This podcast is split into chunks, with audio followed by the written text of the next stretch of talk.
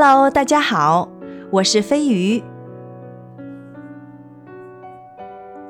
最近正在热播一部连续剧，叫做《烟云台》，不知道你看了没有？我稍微看了两集，不过看剧太累眼睛，我还是比较喜欢听这部小说的广播剧。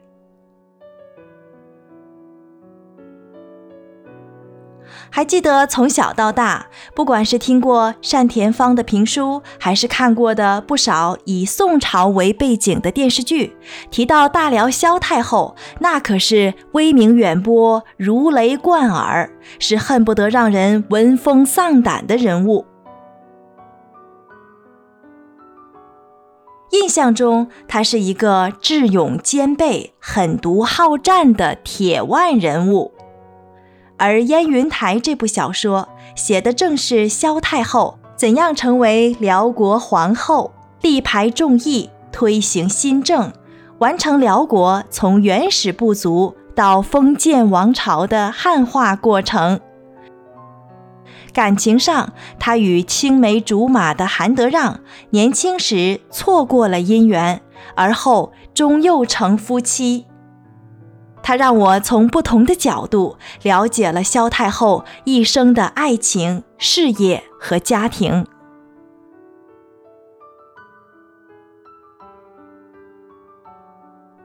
那这部小说的名字《烟云台》指的是什么呢？我想在小说的第二十五章中给出了答案。彼时年少的萧太后。也就是萧燕燕和她的德让哥哥正在幽州的街头走着，这时燕燕正好看见前面的一座高台，她和韩德让想看看能不能在太阳落山前跑上去。结果在韩德让故意让着燕燕的情况下，燕燕先一步跑到了高台的顶峰。她说：“这台好高。”简直一眼可以看到城外去。这时，韩德让说道：“原来这就是比城墙还高的燕云台呀。”他说：“这燕云台据说是石敬瑭献了燕云十六州之后就有了。有人说这是太宗皇帝为了南征而造，也有人说是本地百姓造起来的，望着南方。”因为他们希望南方出圣主，此地才能长久休战。站在这个烟云台上，韩德让和萧燕燕一起看着残阳如血和断肢残骸的战场。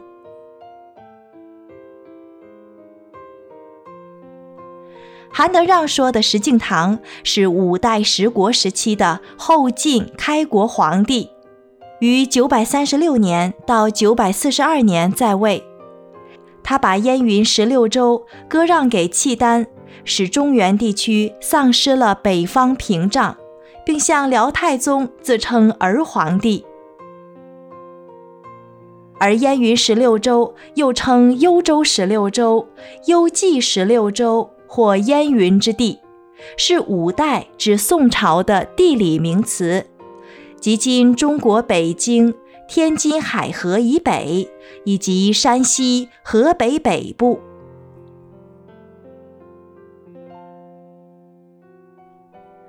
对比小说中的情节，我 Google 了一下相关的历史，某些具体细节确实跟小说中有些不同。以下七拼八凑的内容都来自网络。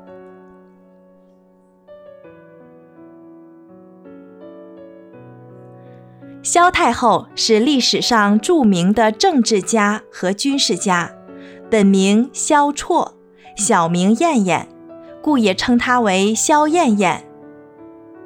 电视剧里说这个名字是她的恋人韩德让给起的，还提到了是出自白居易的《长恨歌》：“楼阁玲珑五云起，其中绰约多仙子”两句。我们就姑且一听，别当成历史就好了。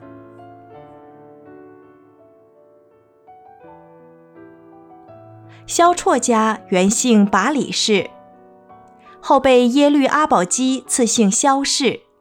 萧绰出生于高干家庭，他的父亲萧思温是辽国四朝元老，即辽太宗、辽世宗、辽穆宗、辽景宗。他拥立了辽景宗，也就是萧绰的丈夫登基，可谓权倾一时。母亲是燕国大长公主，也是辽穆宗的姐姐。萧绰有两个姐姐，三姐妹年纪差距颇大。长姐胡辇嫁齐王耶律衍萨格，封为齐王妃。齐王叛乱后，被其夫牵连，遭废黜，称为夫人。二姐伊勒兰嫁宋王耶律喜隐。封为宋王妃，后被镇杀。而在电视剧和小说里，她二姐的名字叫做乌古里。萧绰自幼便聪明伶俐，姿色艳美，而且成熟得很早。据说有一次，萧绰的几个姐妹一起干家务活，几个姐妹草草就收场了。唯独她一直都在仔细打扫，家具收拾得整整齐齐。萧思温用表扬的眼光称赞说：“此女必成大事。”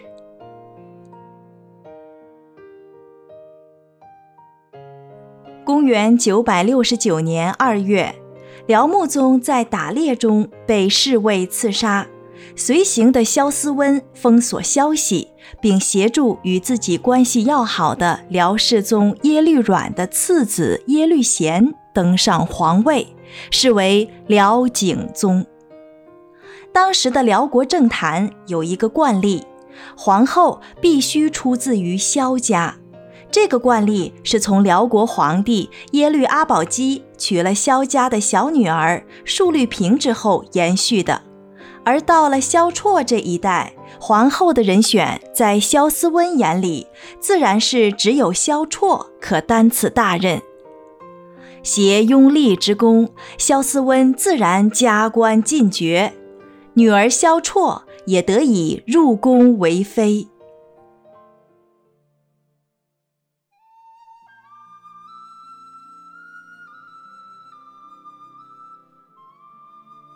在未嫁与皇帝之前，萧绰曾与韩德让有过婚约，可谓是青梅竹马。可后来萧绰被嫁与皇帝后，两人的恋情便被迫中断了。这个韩德让是汉族人，他的祖父韩之谷是被掳掠去辽国的汉人。后在辽国官至中书令，韩德让之父韩匡嗣是辽国的南京留守。韩德让本人比萧绰大了十多岁。那么萧绰入宫几个月后就被正式册封为皇后，不过仅一年之后，萧绰的父亲就被政敌高勋和女李合谋派人刺杀了。父亲之死使年仅十七岁的萧绰迅速成熟起来，并意识到权力的重要。他知道自己要在残忍的宫廷中立足，只有靠自己了。原本便聪慧的他，使尽浑身解数，让皇帝独宠于他。顺利怀孕，并生下了长女观音女和长皇子隆绪，巩固了自己皇后的地位。萧绰共生了三子三女。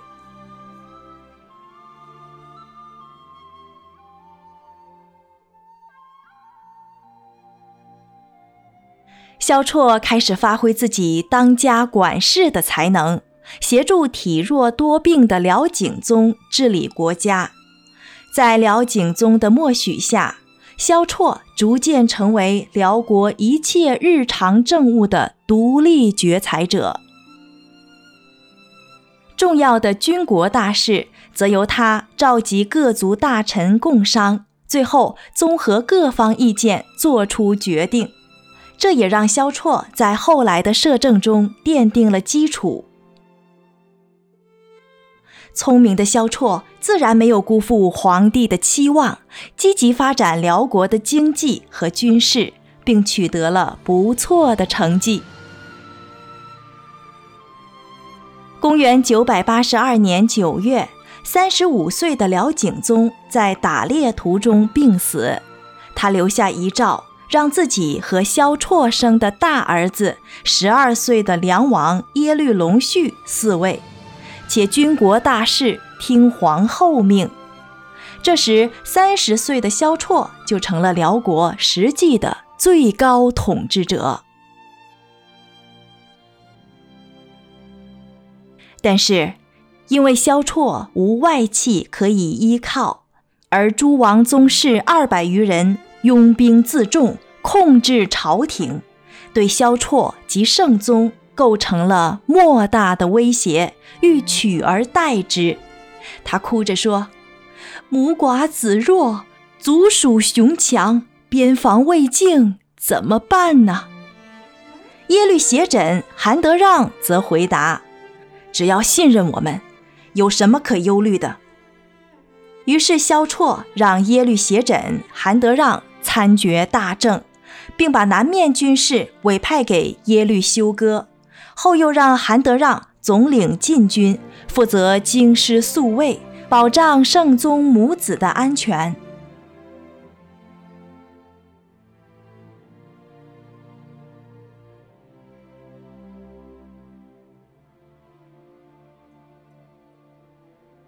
萧绰和韩德让撤换了一批大臣，并下令诸王不得相互宴请，要求他们无事不出门。并设法解除了他们的兵权，靠这样，圣宗和萧绰的地位才稳定下来。统和元年，也就是九百八十三年，圣宗率群臣给萧绰上尊号“承天皇太后”，时年三十一岁。因萧绰与韩德让自幼有婚约，在辽景宗去世后不久，聪明的萧绰就发现，当年的有缘人现在已经成为很有才干的人才，可以做自己依靠的臂膀，而且自己心中那段旧情始终难以忘记。有传言说，萧绰曾私下对韩德让说。吾常许嫁子，愿携旧好，则幼主当国亦如子也。就是说，我曾许配给你，愿携旧好，而当国的幼主也就是你的儿子了。据说萧绰还派人秘密毒杀了韩德让的妻子李氏，圣宗也把韩德让视作自己的父亲侍奉。此后，韩德让出入宫帐，与萧绰不是夫妻，胜似夫妻，形影不离，再续前缘。两人出则同车，入则共帐，就连接见外国使臣的时候都不避忌。统和六年九月的一天，萧绰一反从前在皇宫中宴请皇亲重臣的惯例。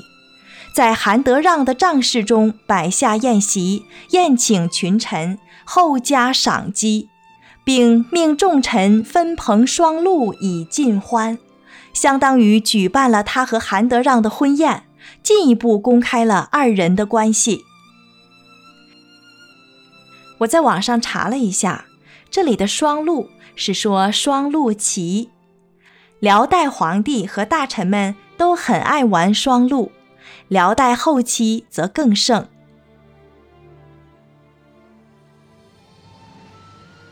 此后，韩德让逐渐成为辽国权力最大的实权人物，并被萧绰赐姓耶律氏，改名耶律隆运，封晋王，建文忠王府，使韩家完成了由皇族家奴向皇族的华丽转身。这二位夫妻搭档在辽国虽一手遮天，但所作所为基本都是为了国家利益。他们在国内搞改革，对国外进行征伐。历史上，这俩人配合最默契的一次行动，就是公元一千零四年对北宋的南征。虽没有达到战略目标，却迫使北宋签订了澶渊之盟，获得了巨大的利益。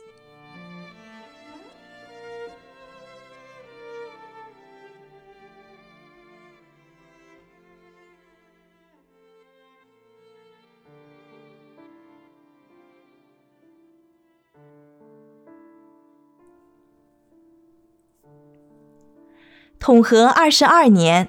即公元一千零四年闰九月，五十一岁的萧绰以索要周世宗收复的南关地为名，大举伐宋。除了在瀛州遭到抵抗外，辽军势如破竹。十一月就至宋都开封的门户澶渊。宋真宗魏氐一度欲迁都南方。而后，在宰相寇准的坚持下，御驾亲征，到达澶渊前线，宋军气势大振。辽大将先锋官、南京统军使萧踏廩在前线查看地形督战时，被射中头部，当晚死去。辽军士气受挫，又孤军深入，十分疲惫。加之后方宋军袭击其后路，辽军败局已定。萧绰利用宋真宗急于求和的心态，与宋朝谈判，在军事上宋朝稍占上风的情况下，达成澶渊之盟，平安撤回。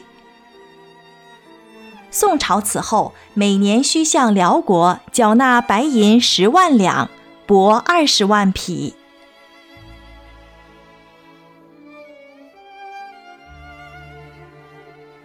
当然，萧绰和韩德让为了巩固权力，也以铁腕手段残杀了很多政敌，被后人诟病。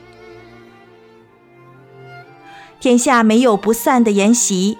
公元一千零九年，萧绰为儿子耶律隆绪。举行了契丹传统的柴册礼，将皇权交还给耶律隆绪，结束了四十余年的摄政生涯。计划到南京现北京去安享晚年，却因病死在了途中，终年五十七岁。萧绰的死对韩德让打击很大。从此，韩德让郁郁寡欢。在萧绰死后的第三年，公元一零一一年，七十一岁的韩德让也与世长辞。辽圣宗耶律隆绪将韩德让葬在了萧绰的陵墓旁边，另一边则葬着萧绰的前夫辽景宗。成为非常罕见的一种墓葬安排。